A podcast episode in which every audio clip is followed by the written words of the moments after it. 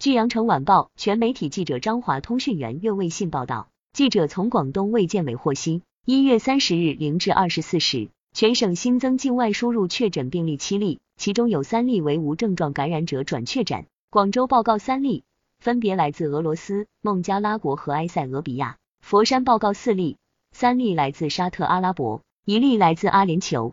新增境外输入无症状感染者十四例，广州报告十例。四例来自俄罗斯，三例来自埃塞俄比亚，两例来自阿联酋，一例来自柬埔寨。深圳报告两例，分别来自新加坡和越南。佛山报告两例，分别来自阿联酋和伊拉克。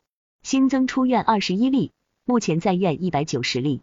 截至一月三十日二十四时，全省累计报告新冠肺炎阳性感染者七千一百七十九例，境外输入五千一百四十四例，其中确诊病例三千七百五十二例。境外输入两千零九十九例，无症状感染者三千四百二十七例，境外输入三千零四十五例。感谢收听羊城晚报广东头条，我是主播小婉。